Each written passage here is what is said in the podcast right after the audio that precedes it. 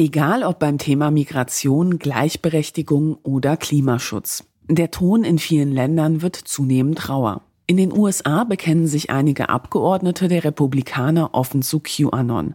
Und in zahlreichen Ländern greifen konservative Politiker antifeministische Parolen auf, die ursprünglich aus radikal frauenfeindlichen Incel-Communities stammen. Dass Memes und Narrative aus Subkulturen der extremen Rechten es immer wieder in den Mainstream schaffen, ist unübersehbar. Doch warum ist das so? Julia Ebner forscht an der Oxford University und am Institute for Strategic Dialogue in London zum Thema Rechtsextremismus.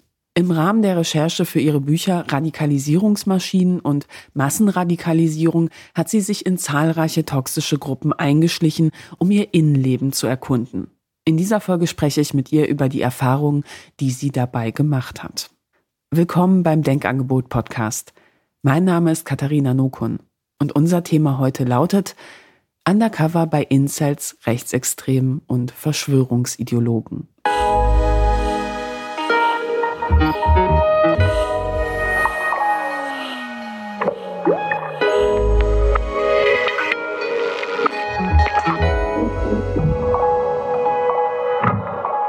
Hallo Julia, schön, dass du dir die Zeit genommen hast für dieses Gespräch. Du bist ja wahrscheinlich auch gerade recht busy, da vor einigen Wochen ein neues Buch von dir erschienen ist, oder? Ja, stimmt. Also ich habe jetzt unterschiedliche Teile der Lesetour schon gemacht und habe schon einige Veranstaltungen gemacht habe auch ehrlich gesagt schon ziemlich starke emotionale Reaktionen auch auf das Buch erhalten. Also teilweise auch bei den Veranstaltungen schon Querdenker im Publikum sitzen gehabt und wütende Anrufer bei Live-Interviews. Also es war schon ein, ein recht intensiver Start. Was ist da konkret passiert? Also hast du beispielsweise einen Sicherheitsdienst bei deinen Lesungen? Teilweise ja, vor allem wenn sie öffentlich angekündigt sind, dann wissen auch die Sicherheitskräfte Bescheid, beziehungsweise sind auch vor Ort. Aber gleich bei der zweiten Lesung auf meiner Buchtour waren drei Querdenker im Publikum und haben dann sehr kontroverse Aussagen getroffen, haben auch einen Streit gestartet mit anderen Menschen im Publikum. Auch die Lokalzeitung hat dann berichtet, es gab richtig Krach und der Moderator musste dann einen der Menschen im Publikum sogar des Saales verweisen. Der Corona-Politik und die Politik zu Zeiten der Pandemie mit dem Nationalsozialismus gleichgesetzt hat, und dann diverseste Verschwörungsmythen propagiert hat. Ist er dann freiwillig gegangen oder musste das auch mit Nachdruck gesagt werden?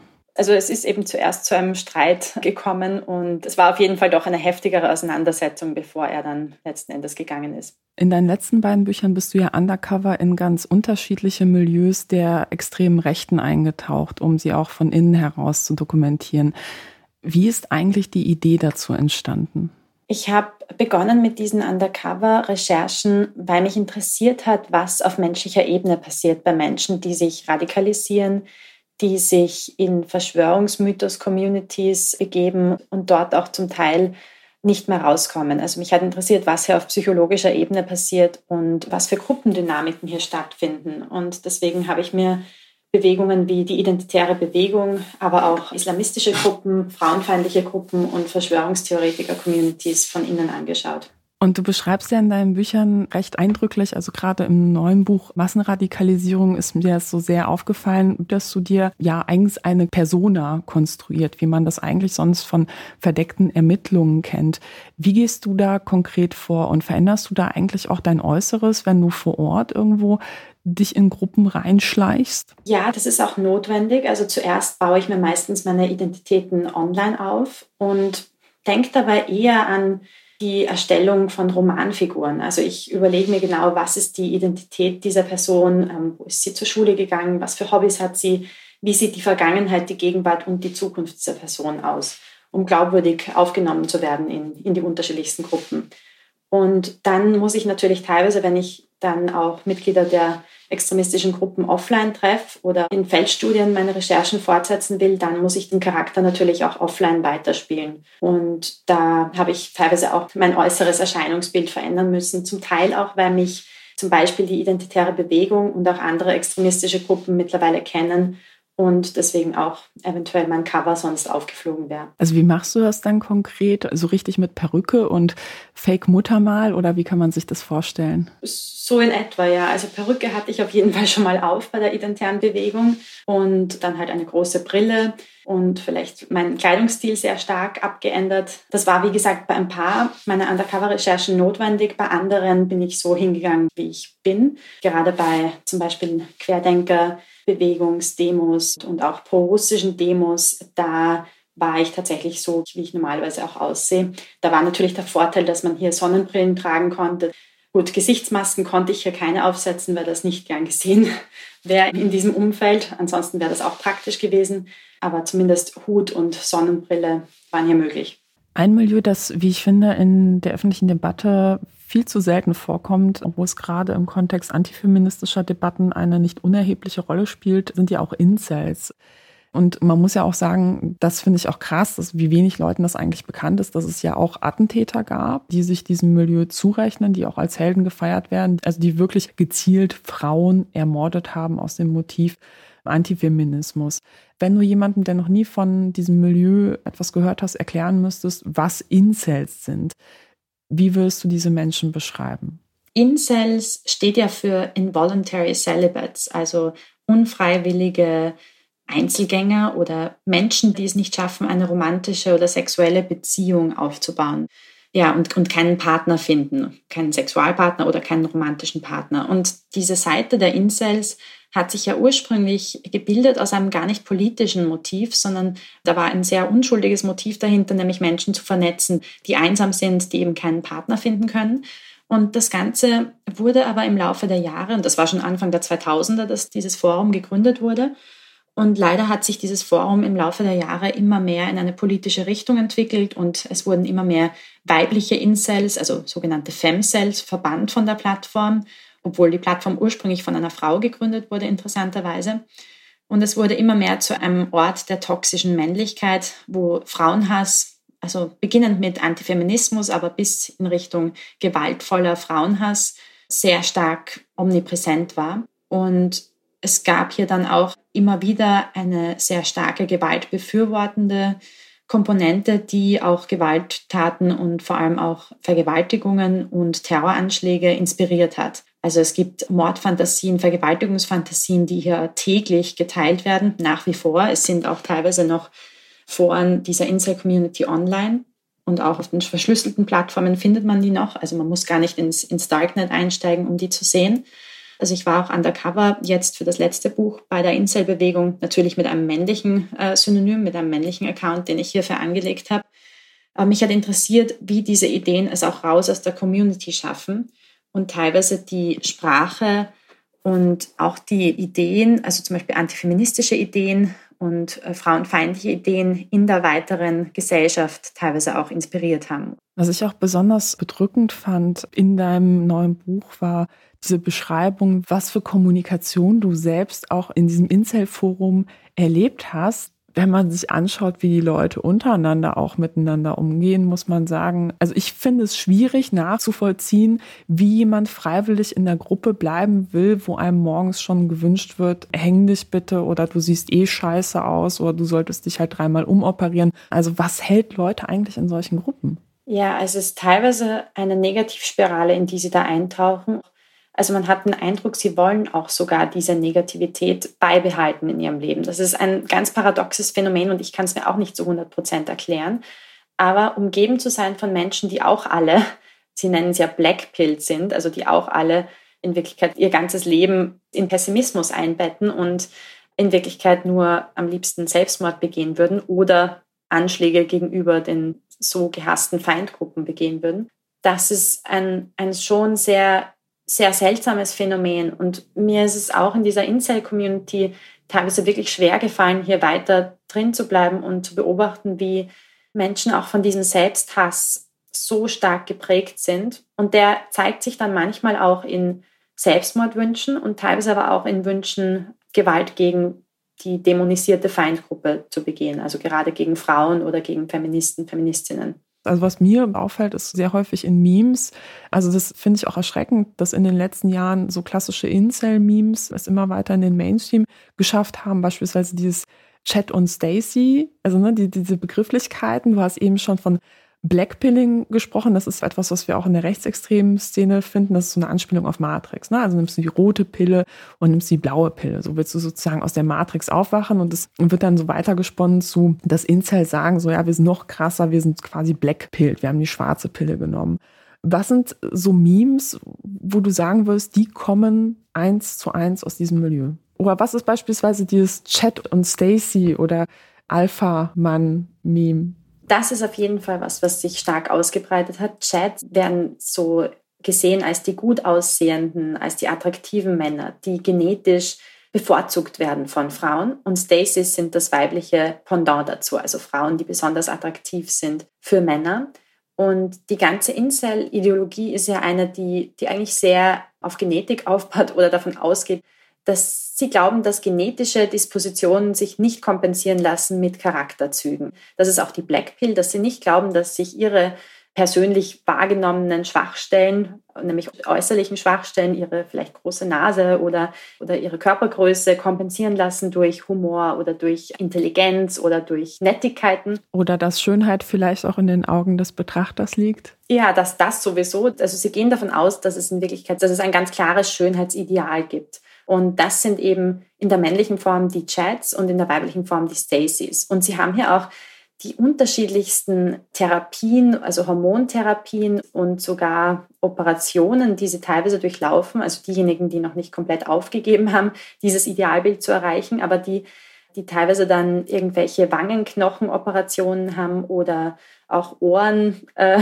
Ohrengröße, Verringerungsoperationen und alle möglichen OPs, von denen ich teilweise noch nie gehört hatte aber die diese wirklich komplexen Operationen durchlaufen, um näher an dieses Idealbild heranzukommen. Und das Interessante ist, wir waren ja eigentlich bei den Memes, dass sich diese Chat- und Stacy-Memes auf jeden Fall auch ausgebreitet haben. Und umgekehrt auch die weiteren Memes, die in der Manosphäre, also in dieser größeren frauenfeindlichen Online-Community, von der Incels ja nur ein kleiner Teil ist, dass sich auch das ähm, ausgebreitet hat. Also zum Beispiel auch Antifeminismus-Ideen und antifeministische Memes, die scheinbar, die eher so humoristisch sein sollen, aber in Wirklichkeit zutiefst frauenfeindliche Inhalte transportieren. Es ist tatsächlich so, dass das Vokabular zum Teil auch in der Mitte der Gesellschaft zu finden ist mittlerweile. Wir haben jetzt gerade hier in Großbritannien ein großes Skandal in der Polizei gehabt, der jetzt äh, Frauenfeindlichkeit und auch Rassismus vorgeworfen wird. Und hier gab es auf jeden Fall Elemente, die zutiefst frauenfeindlich sind und auch teilweise aus dieser Inside-Community eins zu eins so übertragen wurden, was, was einfach die, die Sprache betrifft.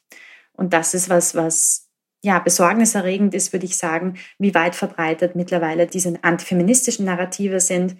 Man sieht es auch bei Influencern wie zum Beispiel Andrew Tate, der jetzt auf TikTok Millionen von Followern hatte, vor allem in den jüngsten Generationen und ja sehr, sehr stark jetzt medial auch Aufmerksamkeit erhalten hat für seine zutiefst frauenfeindlichen Ideen, die er da verbreitet hat. Und wo Vergewaltigungsverharmlosung in Schulen sich immer weiter verbreitet hat. Also ich habe auch mit Lehrern und Lehrerinnen gesprochen, vor allem hier in Großbritannien, aber ich nehme an, dass das Phänomen auch im deutschsprachigen Raum zu beobachten ist, wo Vergewaltigungsverharmlosung ein immer größeres Problem in Klassen darstellt, in Schulklassen. Also wir sprechen hier über Minderjährige, die radikalisiert wurden von den Ideen von Andrew Tate. Andrew Tate war früher mal ein Boxstar, meine ich, oder? Mhm. Und bei Big Brother war er also so ein Reality-Show-Star. Und er ist dann auf Social Media auch aufgetreten, so ja, hier, ich habe die dicke Karre. Und ja, also quasi, man muss sagen, er war Zuhälter. Ähm, er hat Frauen systematisch ausgebeutet, anscheinend eben auch Minderjährige angeworben. Da stehen eben unterschiedliche Anschuldigungen im Raum bis hin zur Vergewaltigung, sexuellem Missbrauch. Er wurde dann festgenommen und was ich bedrückend fand, ich wurde öfter mal Nachlesungen angesprochen von Menschen, die so im Bildungsbereich arbeiten, ne? also beispielsweise Lehrerinnen, die sagen, das ist bei mir in der Klasse ein Thema und dieser Mann wird da verherrlicht. Ja, das ist wirklich eine neue Dynamik. Frauenhass gab es natürlich schon immer, aber diese ganz neuartige Form, wo sich Influencer trotz allem ja als cool und anschlussfähig inszenieren können und alte Ideen eigentlich ganz neu verpacken können, das ist was, was schon nochmal eine, eine Bedrohung für die lang erkämpften Frauenrechte darstellt. Und was sehr ähnliches sehen wir auf der Ebene von LGBTQ-Rechten, also gerade auch von Themen wie Homo-Ehe, aber auch Transrechten, die sich in eine weitere, also in eine viel breiter angelegte Feindlichkeit gegenüber der Queer Community zeigen. Und das Gleiche sehen wir in Wirklichkeit auch bei anderen Themen, wie zum Beispiel jetzt auch Verschwörungsmythen, die die Wissenschaft anzweifeln oder die ein allgemeines Misstrauen in, in die wissenschaftlichen Institutionen verbreiten. Also da sind viele dieser Grundsteine des gesellschaftlichen Fortschritts und von dem, was unsere liberale Demokratie prägt, nämlich Gleichberechtigung, Wissenschaft und evidenzbasierte Politik, all das wird in Frage gestellt ja, antifeministische Statements raushauen, gehört zur DNA der extremen Rechten. Und ein besonders skurriles Phänomen sind hierbei, wie ich finde, die sogenannten Thread Drives. Das heißt, es gibt Frauen, die auf Instagram und anderen Plattformen einerseits Backrezepte und Tipps für die Hausarbeit oder halt irgendwelche Anleitungen für schönere Haare posten und dann nebenbei halt so total drastische antifeministische Statements raushauen, die für mich auch vom Weltbild her so sehr stark an den Move der 50er Jahre erinnern. Nach außen wirkt das aber für viele harmlos, weil das sind ja Frauen, ne? Und Frauen werden ja eh, wenn wir uns die extreme Rechte anschauen, deshalb werden sie auch gerne nach vorne gestellt, oftmals als weniger gefährlich wahrgenommen. Nun hast du dir auch diese Thread Drive Szene angeschaut.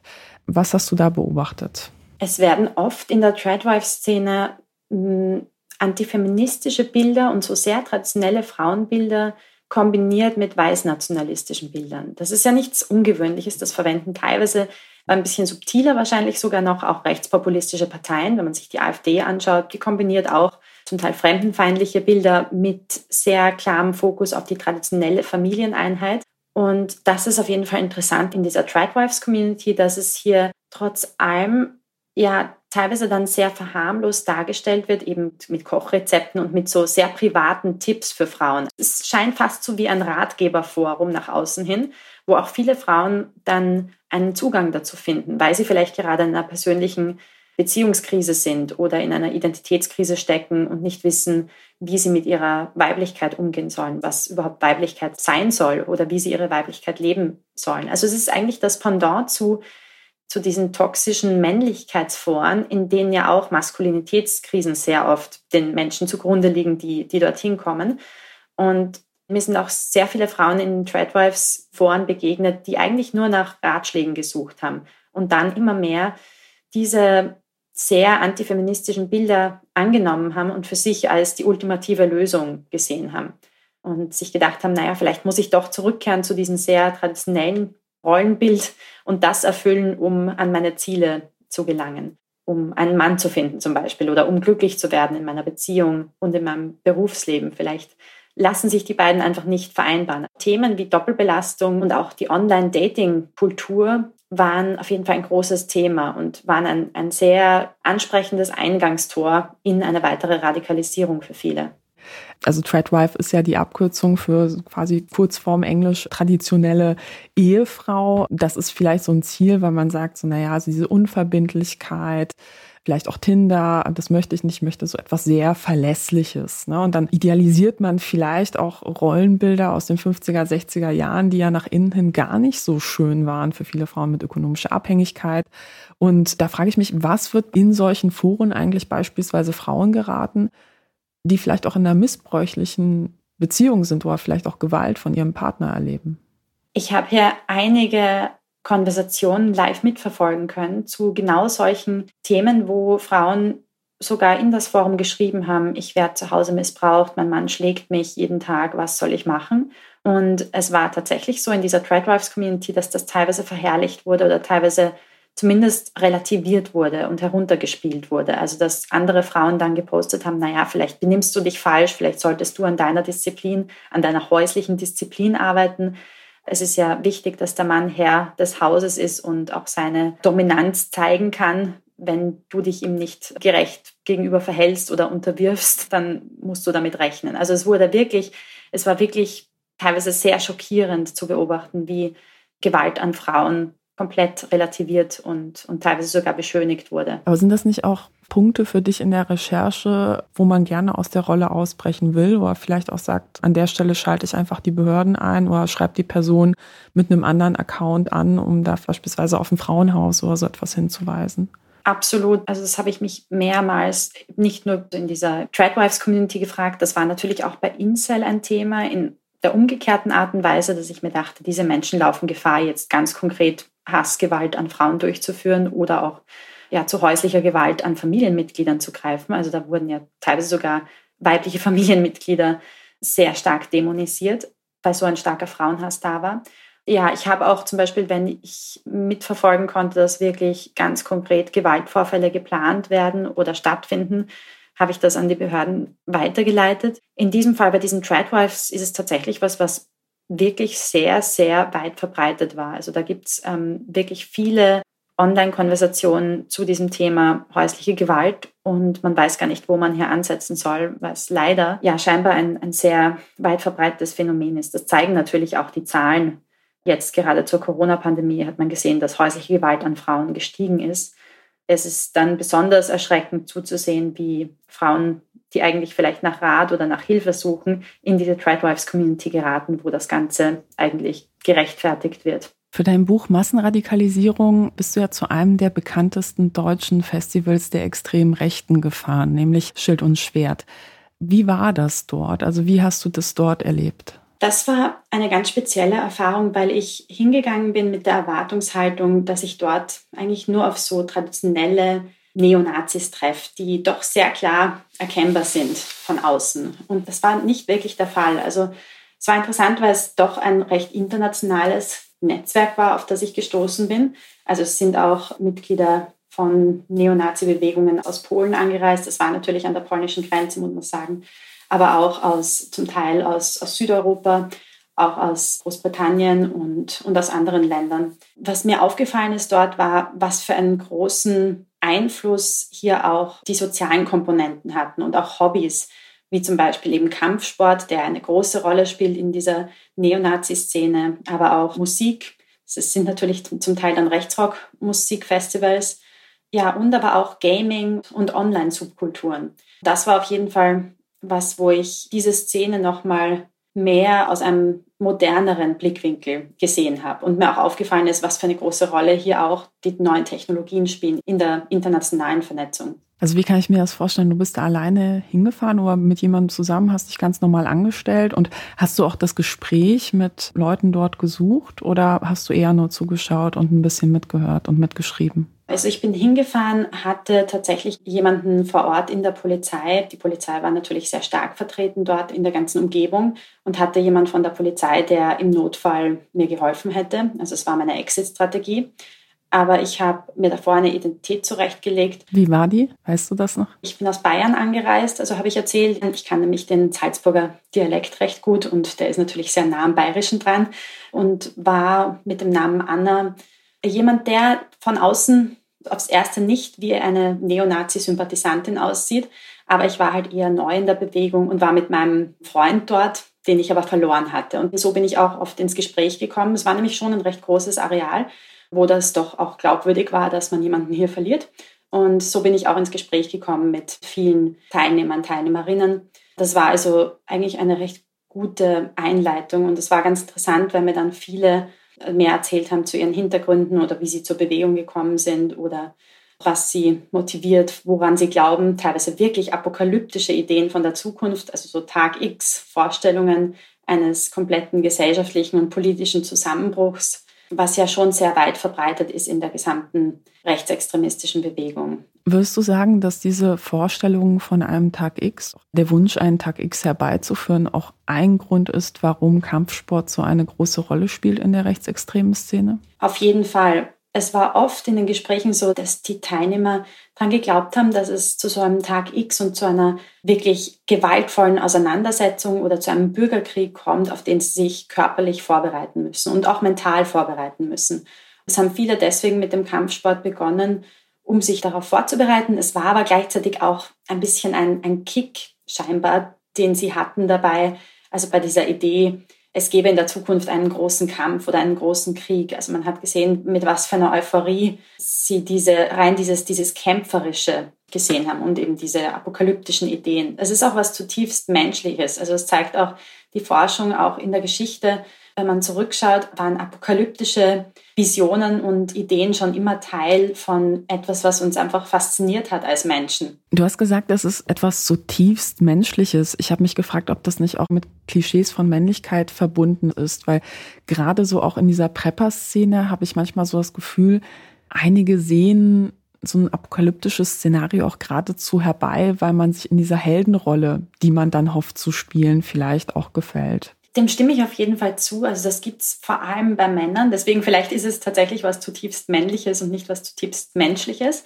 Aber mir sind schon auch Frauen begegnet, denen das irgendwie einen Kick gegeben hat oder die sich diesen Kampf herbeigesehnt haben und diese, diese Auseinandersetzung. Es hat ja irgendwo auch was Beruhigendes, die Welt so in, in Gut und Böse einzuteilen und sich auf der Seite des Guten zu sehen und ja, eine Art Lösung für alle Probleme und jedes Unheil ein Ende zu sehen in der Zukunft. Also ich denke, das ist schon was, was grundlegend menschliches. Aber natürlich diese, diese heldenhafte Inszenierung, Selbstinszenierung, muss man sagen, ist was, was wahrscheinlich gerade bei Männern besonders gut ankommt. Und nach außen versuchen sich solche Gruppierungen ja gerne als harmlos, wir hören nur gemeinsam Musik, wir machen nur ein bisschen Kampfsport darzustellen. Auf Bildern werden dann gerne auch Frauen oder halt auch Kinder, ganz Familien nach vorne gestellt. Die durchtätowierten Leute sind dann eher weiter hinten oder das wird dann eher in anderen Formaten gepostet.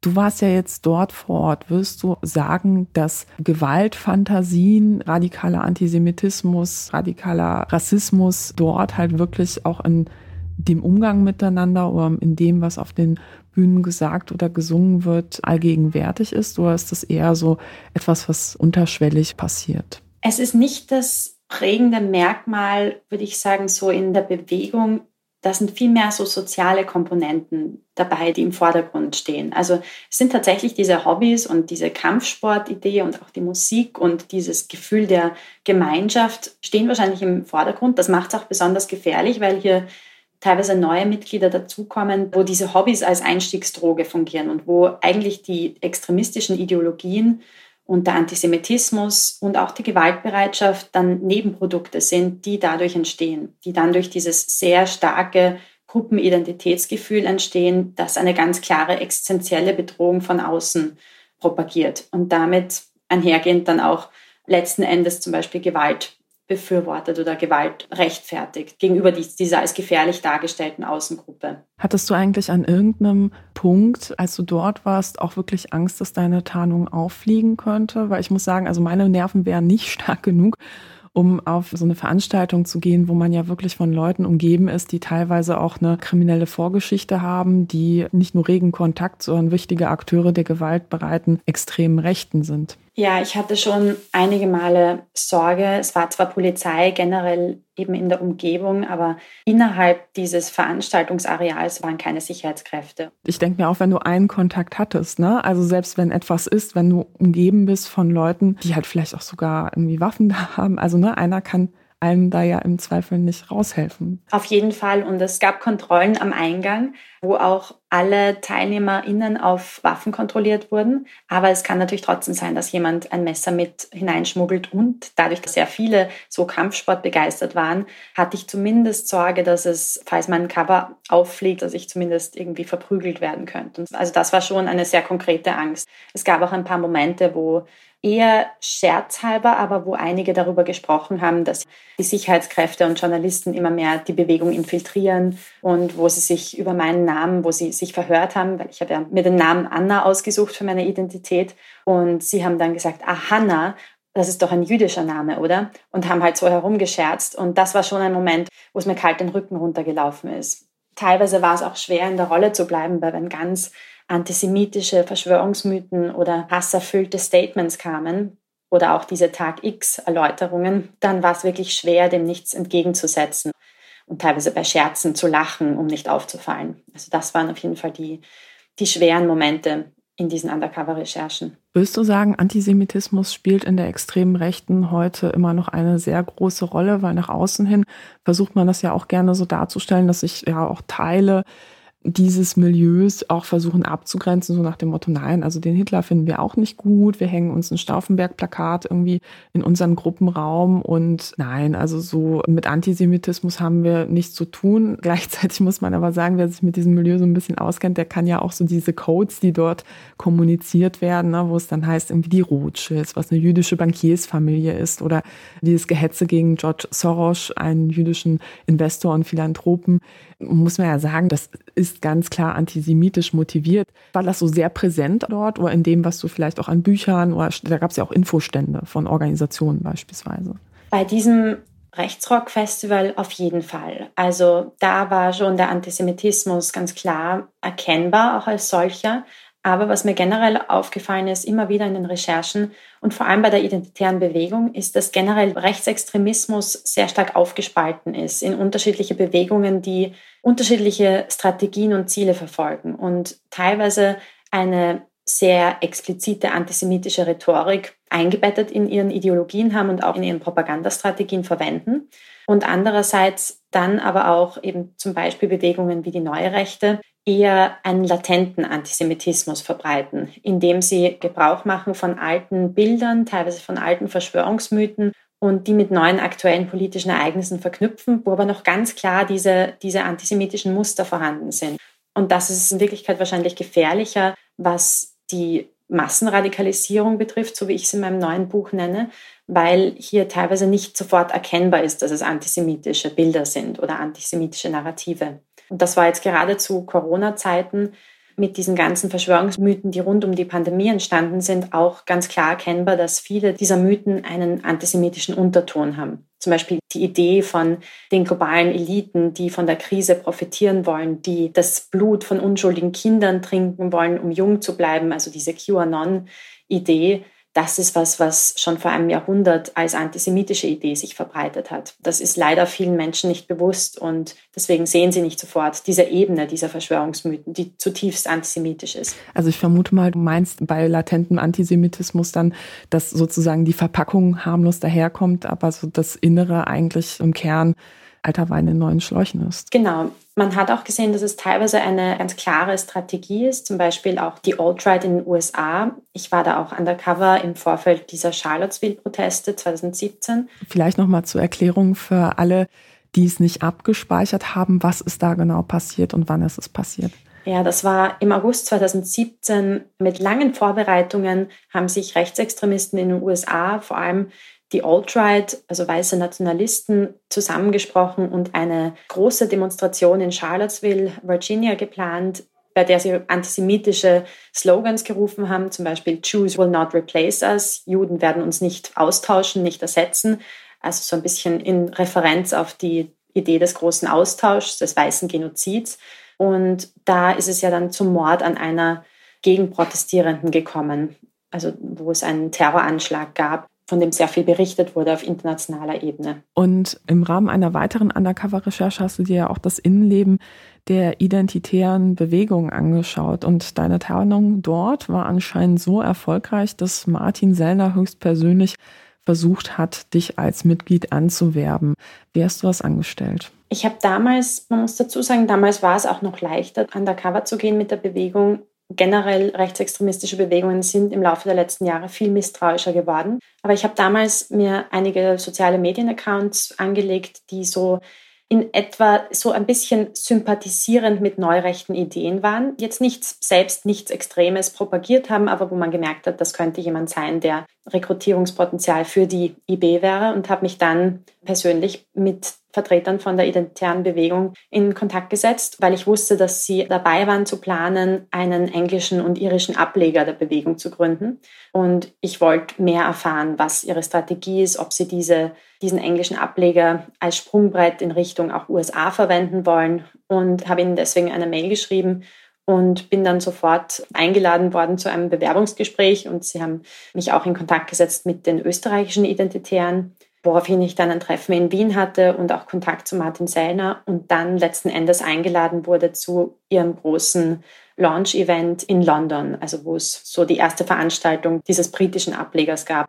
Da war ich dann in einem Pub in Mayfair mit ähm, einer Runde von ja, einem Dutzend Identitären, die aus ganz Europa angereist sind. und auch den neuen Mitgliedern in Großbritannien und dann auch in einem Airbnb, wo Martin Sellner uns persönlich ein Briefing gegeben hat zu ihren Kommunikationsstrategien und zu den Ideologien und auch zu zum Beispiel journalistischen Fragen, die auf Antisemitismus oder auf Rassismus in der Bewegung abzielen und wie man mit diesen Fragen umgeht, wie man die geschickt umgeht und nicht den Eindruck entstehen lässt, dass die Bewegung antisemitisch oder rassistisch sei. Finde ich ja auch krass, dass es anscheinend so schnell geht, dass man hochgereicht wird. Hast du das Gefühl, das spielt vielleicht auch noch rein, dass du als junge Frau vielleicht besonders attraktiv für solche Gruppierungen bist? Weil ich kann mir vorstellen, in den meisten Milieus sind Frauen eher in der Minderheit. Das hat bestimmt eine Rolle gespielt. Sie haben auch gleich beim ersten Bewerbungsgespräch gesagt, dass Sie ganz konkret nach Frauen suchen, auch für Ihre Kampagnen und dass es Ihnen wichtig ist, auch Frauen in der Bewegung zu haben. Und das spiegelt auch ein größeres Phänomen wider.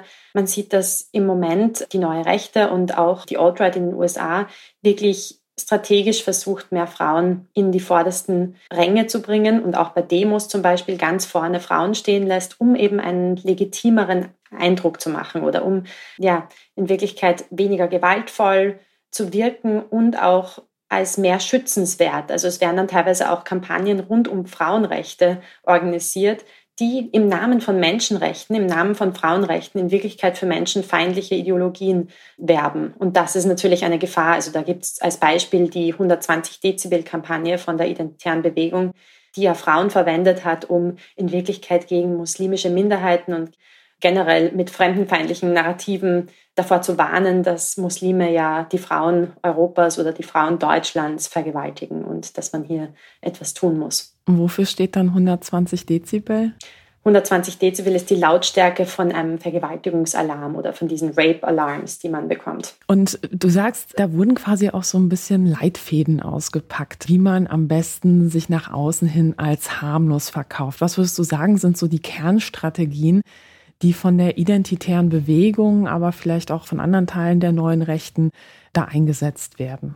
Gamifizierung ist ein ganz großes und wesentliches Element, um vor allem an die jüngsten Generationen heranzukommen. Also eine spielerische Aufbereitung von Rekrutier- und Propagandamaterial. Zum Beispiel würden satirische Memes und sehr stark auch teilweise Videospielmaterialien verwendet, um attraktiv für die Generation Z zu wirken. Also es werden dann oft diese eher sozialen Elemente verwendet, um dann eher so nebenbei die Ideologien zu vermitteln. Ich war für das letzte Buch undercover bei der englischen Patriotic Alternative, die der identitären Bewegung nicht unähnlich ist. Und der Gründer dieser Bewegung hat Videospielwettbewerbe organisiert, bei dem diese Videospiele im Vordergrund standen. Und es haben dann aber im Laufe der Teilnahme an diesem Wettbewerb haben immer mehr auch in die Chatgruppen Heil Hitler gepostet und haben teilweise geschrieben, dass sie am nächsten Tag in die Schule gehen müssen und jetzt ins Bett gehen müssen. Also da waren durchaus auch Minderjährige dabei, haben aber gleich im nächsten Satz Hitler befürwortende und NS befürwortende Statements geschrieben und zutiefst antisemitische oder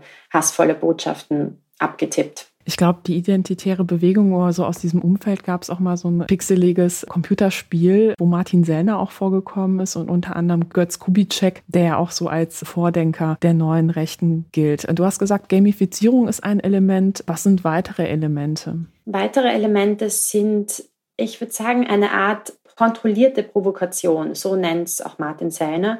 Also, dass es sind Kampagnen, die ganz klar als provokant angelegt sind, aber viel Medienaufmerksamkeit generieren sollen. Zum Glück fallen jetzt die Medien nicht mehr drauf rein und berichten über alles, was die identitäre Bewegung so macht. Aber es gab eine Zeit, wo das sehr, sehr effektiv war.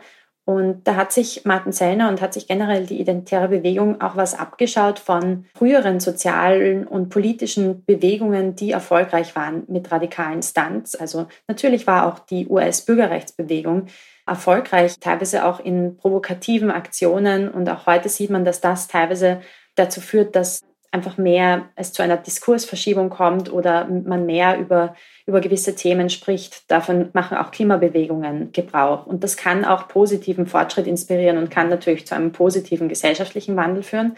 Aber wenn es eben von extremistischen Bewegungen verwendet wird, zum Beispiel hat die identitäre Bewegung der Mutter Teresa Statue in Wien ein Kopftuch aufgesetzt oder einen Terroranschlag im Herzen einer Großstadt, ich glaube es war sogar auch Wien, inszeniert. In Berlin sind Sie auch aufs Brandenburger Tor gestiegen, meine ich. Genau. Also es sind dann diese ganz strategisch angelegten, provokanten Aktionen, die ihnen Medienaufmerksamkeit verschaffen sollen und die sie in den Mittelpunkt des Diskurses bringen sollen. So sind auch teilweise, und das ist wahrscheinlich eine weitere Strategie, teilweise auch ihre Online-Kampagnen ausgelegt, darauf, in Wirklichkeit den gesamten Diskurs zu beeinflussen. Also mit Hilfe von Trollarmeen ganz gezielt ihre Hashtags und ihre Themen nach oben zu befördern.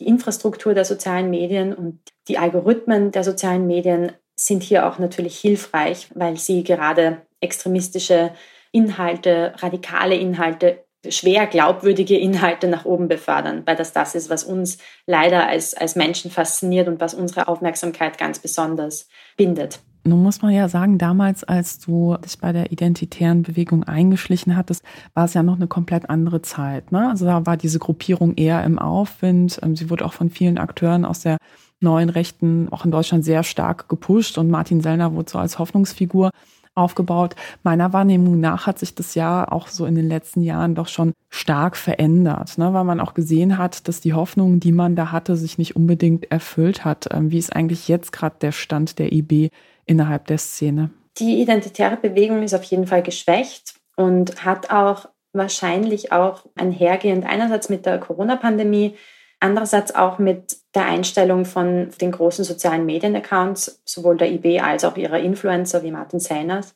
haben sie schon auf jeden Fall deutlich an Mitgliedern oder zumindest Followern verloren. Es ist aber trotzdem zur gleichen Zeit bemerkbar, dass sich die Ideen, die der identitären Bewegung zugrunde liegen, nämlich die Idee des großen Austauschs und diese sehr weißnationalistischen Ideen und auch die Idee eines bevorstehenden Bürgerkriegs und so weiter, dass sich das schon mehr auch in der Gesellschaft verbreitet, ohne notwendigerweise einen IB-Stempel drauf zu haben. Aber das ist auch was, was ich mir jetzt im Zuge des letzten Buches angeschaut habe. Also Ideen wie zum Beispiel die White Lives Matter Bewegung, die sich in Reaktion auf die Aktion der Black Lives Matter Bewegung herausgebildet hat. Und die haben es geschafft, ihre Ideen auf jeden Fall sehr weit in der Bevölkerung zu streuen und teilweise auch Menschen aus der bürgerlichen Mitte für ihre Ansätze zu, zu begeistern. Was würdest du sagen, ist der Grund, warum solche Narrative es von solchen Gruppierungen heraus in den letzten Jahren immer öfter in die Breite geschafft haben? Und zwar nicht nur beim Thema Migration oder beim Thema Rassismus, Antirassismus, sondern man muss ja auch sagen, ähnliches sieht man ja auch, wenn es bei Debatten um Gleichberechtigung geht. Ich finde auch beim Umweltschutz ist es auch ein Thema. Was ist so das Rezept, was diese Einflussnahme so erfolgreich macht? Es haben sich durch die vielen Krisen, die wir alle durchlebt haben in den letzten Jahren, also vor allem die letzten Krisen, die Corona-Pandemie, der Ukraine-Krieg und jetzt die Wirtschafts-, Energie- und Inflationskrise, haben sich immer mehr Frustrationen, Ungewissheiten und auch eine Art Perspektivenlosigkeit in der Bevölkerung verbreitet und natürlich ein Informationsvakuum. Und all das haben extremistische Bewegungen sehr stark für ihre Zwecke genutzt. Was meinst du mit Informationsvakuum? Dass es gerade am Anfang von wahrscheinlich jeder Krise noch sehr viel Ungewissheit gibt. Vor allem am Anfang von Covid. Das war eine, eine Krise, die wir so davor noch nie erlebt hatten. Es war auch aus wissenschaftlicher Sicht noch was, wo die Wissenschaft jeden Tag neue Erkenntnisse gewonnen hat und wo am Anfang einfach für uns alle ein Informationsvakuum da war. Und das wurde dann sehr schnell mit Verschwörungsmythen gefüllt. Das haben extremistische Bewegungen sehr schnell für ihre Zwecke ausgenutzt, um ihre politische Agenda zu verfolgen. Und da hat man gesehen, dass sich sehr schnell antisemitische Ideen hier herausgebildet haben, dass Covid ja angeblich eine Pandemie sei und von den globalen, sogenannten globalen Eliten geplant würde, dass davon in Wirklichkeit hier wieder dieses antisemitische Bild entstanden ist, die globalen Eliten wirtschaftlich profitieren wollen oder auch, dass Bill Gates uns ähm, Implantate einsetzen will mit den Impfungen. Also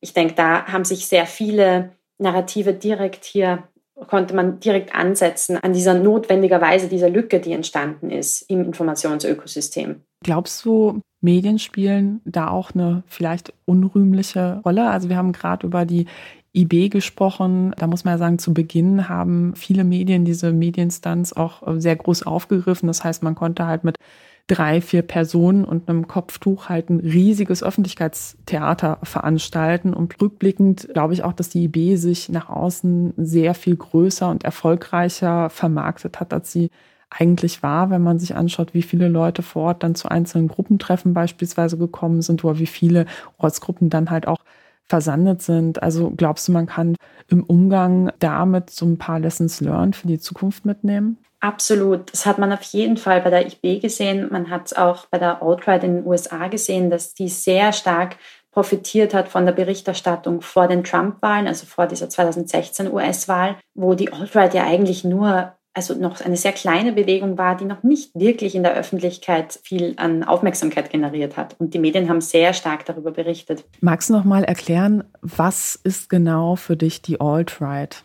Die Alt-Right in den USA war ursprünglich eigentlich eher eine Randbewegung, die sich auf den Internet-Image-Boards herausgebildet hat, teilweise sich sehr stark überlappt hat mit der sogenannten Manosphäre, also den frauenfeindlichen Communities und teilweise mit weiß-nationalistischen Communities. Also es wurde zu so einem Mosaik aus unterschiedlichen Online-Subkulturen, die alle durch eine menschenfeindliche Ideologie geprägt waren. Also sei es eine frauenfeindliche oder eine xenophobe, rassistische Ideologie. Und die haben sehr stark im Vorfeld der 2016-Wahlen, die zu Trumps Sieg geführt haben, haben sie sehr stark Kampagnen für Trump gemacht, weil sie ihn als den Helden gesehen haben, der ihren Ideologien weiterhilft und der ja, in Wirklichkeit sie repräsentiert auf nationaler Ebene. Was bedeutet Kampagnen machen? Wie kann ich mir das vorstellen? Also da haben sich Leute online verabredet und gesagt, wir haben jetzt hier diese zehn Memes vorbereitet, beispielsweise um Hillary Clinton schlecht zu reden und äh, morgen um zwölf posten wir die alle und versuchen in die Trends zu kommen bei Twitter oder bei einem anderen Medium.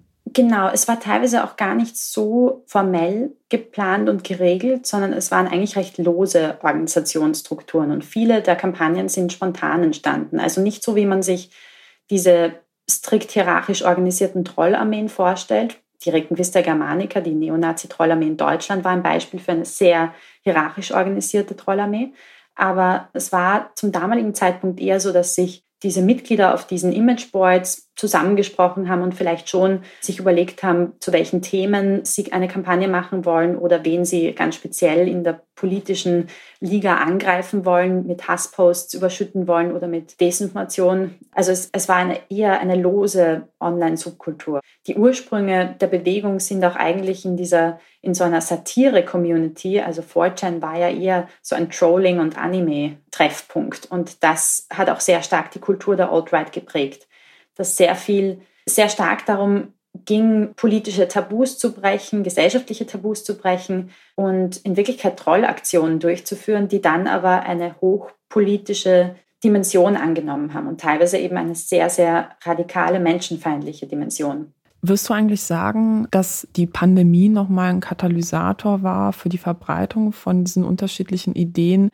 und Gewaltfantasien, ähm, auch Gesellschaftsuntergangsfantasien, die du in diesen unterschiedlichen Milieus gesehen hast. Ich fand das ja auch ganz interessant. In Massenradikalisierung schilderst du ja, dass du beispielsweise bei so ja, sehr, sehr extremen Verschwörungsideologen in London mal vorbeigeschaut hast und ja, die haben direkt alles ausgepackt mit Echsenmenschen und so weiter und so fort, wo man auch sieht, dass unterschiedliche antisemitische Narrative, also so dieses Echsenmenschen-Narrativ hat da oft eine antisemitische Konnotation, manchmal mehr oder weniger offen, dass sich das nochmal zu so einer, also nicht neuen, aber auf jeden Fall ziemlich gefährlichen Melange auch verbindet. Zwei Dynamiken sind, denke ich, zu beobachten gewesen in den Krisenzeiten. Zum einen mit Covid haben sich teilweise Verschwörungsmythen viel weiter bis in die Mitte der Gesellschaft vorgearbeitet. Darüber schreibe ich ja auch in Massenradikalisierung, dass zum Teil auch Menschen mit nicht radikalem Gedankengut ursprünglich hier angeworben wurden und mitgelaufen sind auch bei den Corona-Protesten natürlich und Menschen, die ursprünglich vielleicht aus dem linken politischen Spektrum kamen. Das habt ihr auch in eurem Buch aufgezeigt, also wie da zum Beispiel auch die Esoterik-Szene zum Teil anfällig wurde für diese Ideen und Menschen, die teilweise auch aus der bürgerlichen Mitte oder sogar aus intellektuellen Kreisen kamen, hier auch mehr diese Verschwörungsmythen aufgenommen haben in ihre Erklärungsmuster für ja, eine hochkomplexe Krise. Die zweite Dynamik war aber schon auch eine Zuspitzung in Richtung noch aggressivere, noch extremere Narrative in Teilen von Verschwörungsmythos-Communities und in Teilen von extremistischen Bewegungen. Also dass es wahrscheinlich noch eine größere Perspektivenlosigkeit oder noch einen größeren Drang in Richtung Taten gab, oder in Richtung, wir müssen jetzt etwas unternehmen, bevor es zu einem Zusammenbruch des Systems kommt. Also wieder diese Tag X apokalyptischen Ideen sehr stark im Vordergrund standen. Das war auch bei diesen QAnon-Anhängern, denen ich begegnet bin, wo der eine ja wirklich so stark radikalisiert war, dass er einen Hungerstreik durchgeführt hat in Westminster und aufmerksam machen wollte auf eben die, die sogenannten Reptilien im Buckingham Palace und in Wirklichkeit sich einen Endkampf herbeigesehnt hat und gesagt hat, es bleibt ihm keine Wahl mehr, entweder er stirbt oder die Gegner, die Feinde sterben, weil er davon ausgegangen ist, dass alle, die, die nicht ihm zufolge äh, Hybride sind oder Reptilien sind, und er hat geglaubt, dass alle, die geimpft wurden, die sich impfen haben lassen, Hybrid zu Hybriden geworden sind, dass die alle ihm feindlich gegenüberstehen und dass er sie in Wirklichkeit vernichten muss. Julia, als letzte Frage.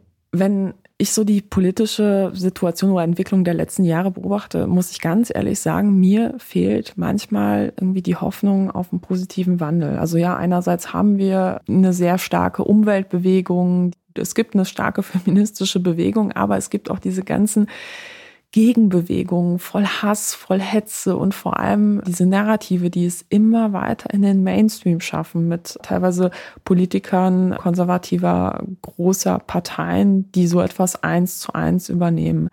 Glaubst du, es gibt irgendetwas, womit wir diese Entwicklung der, wie du sie beschreibst, Massenradikalisierung durch rechtsextreme Narrative, menschenfeindliche Narrative, wie wir das verhindern können oder stoppen können?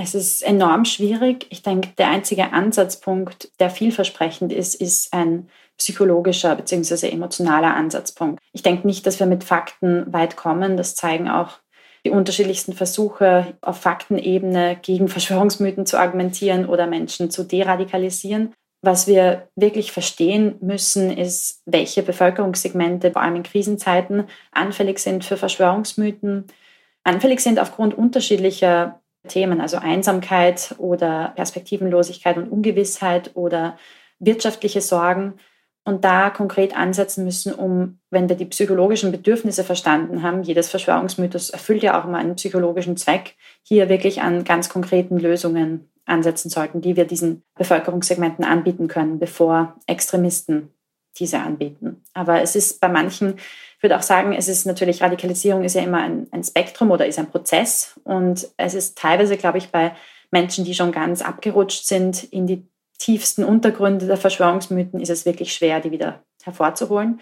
Aber bei vielen Menschen sind wir jetzt gerade an einem potenziellen Wendepunkt, wo es noch möglich ist, sie davon zu überzeugen, doch nicht komplett bis in die extremsten Ecken hineinzugeraten. Und ich denke, da ist es wichtig, dass wir schnell diesen Menschen auch Lösungen anbieten, die eben auf ihre psychologischen Bedürfnisse abzielen. Julia, ich danke dir vielmals für deine Zeit und ich wünsche dir vor allem auch alles Gute für deine Arbeit. Sicherheit, muss man ja sagen, ist ja auch etwas, was nicht selbstverständlich ist, wenn man in diesem Milieu recherchiert, sich kritisch damit auseinandersetzt. Vielen Dank, dass du dir die Zeit genommen hast, mit mir darüber zu sprechen. Ja, danke auch für die spannenden Fragen und dass ich bei dir im Podcast sein durfte.